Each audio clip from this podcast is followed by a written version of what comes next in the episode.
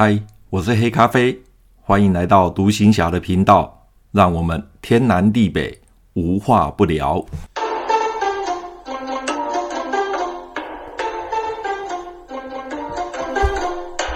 嗨，朋友你好，今天呢，我们换另外一个话题来聊聊穷忙族。我不知道朋友你有没有听过“穷忙族”这个名词？那么如何才可以脱离穷忙族呢？所谓穷忙族，从字义上来看，就是又穷又忙，又忙又穷。所以今天我特别做了这一个呃节目，来谈谈如何脱离穷忙族。你是不是每一天一大早出门哦、就是去上班或工作，一直忙到天黑才拖着疲惫的身子下班？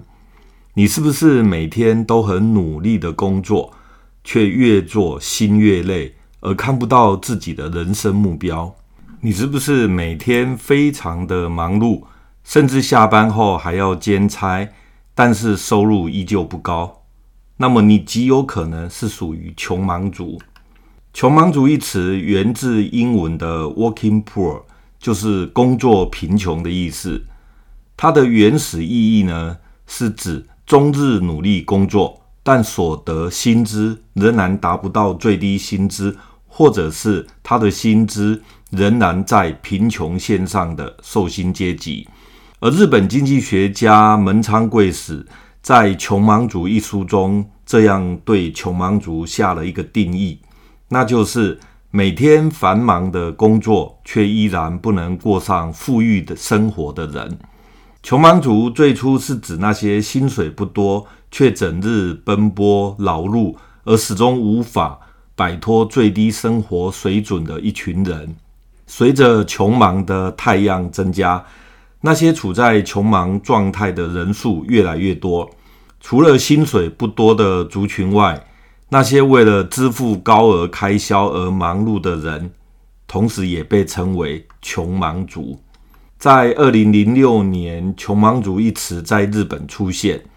当时，穷忙族家庭已经达到了四百多万个，约占日本家庭总数的十分之一。不管是男人还是女人，年轻力壮的青年人，还是白发苍苍的中老年人，不管你的学历是高或者是低，也不管你是几代同堂的大家庭或单亲家庭。都有可能成为穷忙族，而这股穷忙族风呢，也从日本吹向南韩、台湾跟香港。而环顾整个地球村，全世界的年轻人仿佛都过得不如以前的年轻人。以往美国的年轻人一满十八岁就会离家出去闯荡，而如今和日本、台湾一样。赖在家里啃老族也在美国出现，而且有越来越多的趋势。而穷忙族的增加，间接增长了啃老族、不婚族、不生族的人口，最后就让整个国家加速的进入高龄化的社会。所有穷忙族的共同心声，就是每天忙得要死，却搞不清楚在忙什么。即便是知道在忙什么，却还是处在又穷又累的状态下，过着有上顿没下顿的日子，更遑论要存钱了。他们很努力的工作，却毫无目标，更看不到未来。穷忙族最大的问题是身体的疲惫以及心灵的枯竭。努力工作有干劲的人，其实不怕忙碌。最怕的就是不知道自己每天在忙什么，每天都很忙，却忙得没有意义、没有未来。然而，一样是忙碌的工作，有些人获得理想的成就，收入也节节上升；有些人却像人造卫星一样，陷入日复一日的奔波劳苦，原地打转，最后被迫成为穷忙族的一员。这是什么原因使人陷入穷忙的状态呢？我个人归类了有以下几点原因。第一点，科技的进步替代部分劳动力市场。由于科技产品的进步与发达，网际网络的普及及便利性，使得传统的工作形态及模式被打破，促使企业以科技产品来取代人力需求。另外，劳动力市场的改变，使得企业倾向不雇用长期劳工，反而以短期工、临时工及派遣人力为主要劳动力的来源。第二点，低利润时代的来临。企业界为了节省成本，进而压缩劳动者的薪资，不像以往的高获利时代。现今企业处在低利润的时代，然而原物料及产品的生产成本压缩到不可能再压缩的情况下，企业界转向劳动力成本的压缩，加上产业结构的转型与自动化设备的高效能。使得劳力密集的产业渐渐不需要这么多的劳工，最后在劳动力过剩的情况下，劳工为了获得工作，只得降低薪资需求，最后工资就被压得越来越低了。企业除了不断地减少全职员工的雇用，另外一方面又增加聘雇兼职、派遣、临时工。等非正式员工的人数，以求降低用人的成本，增加获利。第三点，全球化及无国界促进商品、资本、人才及劳动力的自由流动。由于全球化及无国界的门槛越来越低，使得企业界可以在全世界寻得更廉价、更便利的劳动力。相信绝大部分的人都想成为有钱又有闲的人，而不甘心过着既忙碌却贫穷的生活。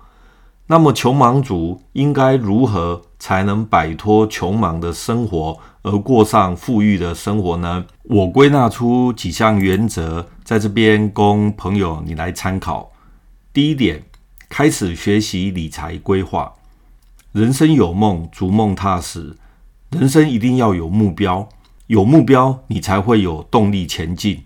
一个人最怕失去梦想与目标，一旦没有了目标与梦想，你就已经渐渐地走入穷忙一族了。想要脱离穷忙的日子，首先需要制定明确的理财规划，并且按照这个计划逐步完成。先定定出远程的目标。再根据这个大目标定出若干进程的小目标，而这些小目标是可以逐步完成的，并非遥不可及的。只有制定明确的理财目标，才能让自己每天的生活忙得有意义，忙得充实。只是盲目的工作和赚钱，反而容易丧失自己的梦想与目标。第二点，把钱花在刀口上。除了要有理财规划，你还需要清楚地知道每天的钱花到哪里去，对每天的收入、支出、资产、负债清清楚楚，这样才知道自己距离目标还有多远，进而适时的调整自己的方向。第三点，不要忽略储蓄的重要性，在你尚未成为财富自由的有钱人之前。你一定要有一份稳定的收入来源，它不但是你个人和家庭正常生活的保障，更是让你暂时拥有安全感。如果在你还未站稳脚步前而失去了持续稳定的收入，那么你就有失业的风险，进而使你陷入困境。有了稳定工作，也就有了稳定的收入。之后就要开始进行有目的的储蓄。只要你有计划的坚持储蓄，相信过一段时间即可积累一笔财富。这笔资金可以作为你的投资本金，利用它赚取更多的钱。第四点，减少不必要的支出。小富的原则就是节流，也就是减少不必要的支出。这当中包含缩减生活欲望。没办法，如果你要脱贫致富的话，在你还没有成为富人之前，缩减物质欲望是不可避免的。第五点，开拓固定工资以外的收入来源。如果想要摆脱穷忙的状态，早日走出贫穷的日子，过上相对富足的生活，那么关键还得想办法增加你的收入。除了个人工资以外，你还需要考虑其他的收入来源，比方说兼职及投资。那么兼职无外乎是靠技能及劳力来从事副业，利用这些技能与劳力，可以在业余的时间赚钱，在短时间内增加你的可用资金，作为未来理财的本钱。第六点，增加自己的专业技能。现今的社会是技术导向，唯有增加自己的专业技能。才能在工作之余增加额外的收入。毕竟人的年纪会越来越大，纯粹靠体力活的工作将越来越无法胜任，所以一定要培养第二或第三专长。总之，只要你做好人生的规划，努力地朝着目标迈进，即便遇到挫折或瓶颈，仍然不要放弃自己原先的初心与初愿，相信总有一天会摆脱穷忙的困境。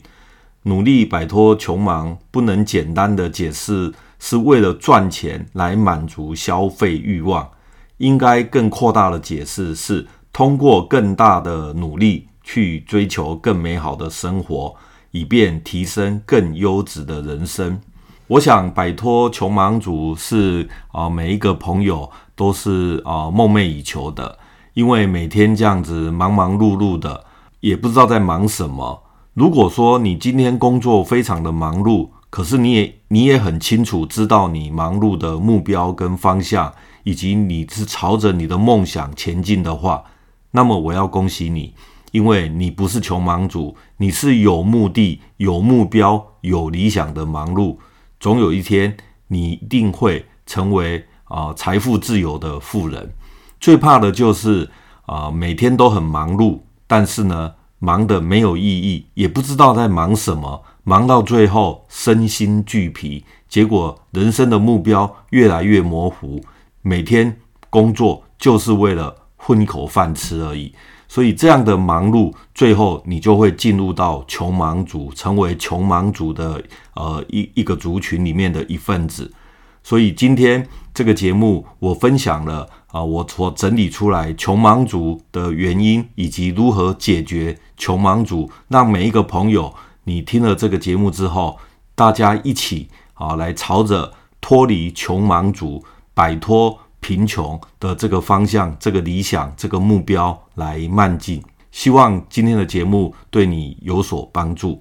好，我们今天就谈到这边，拜拜。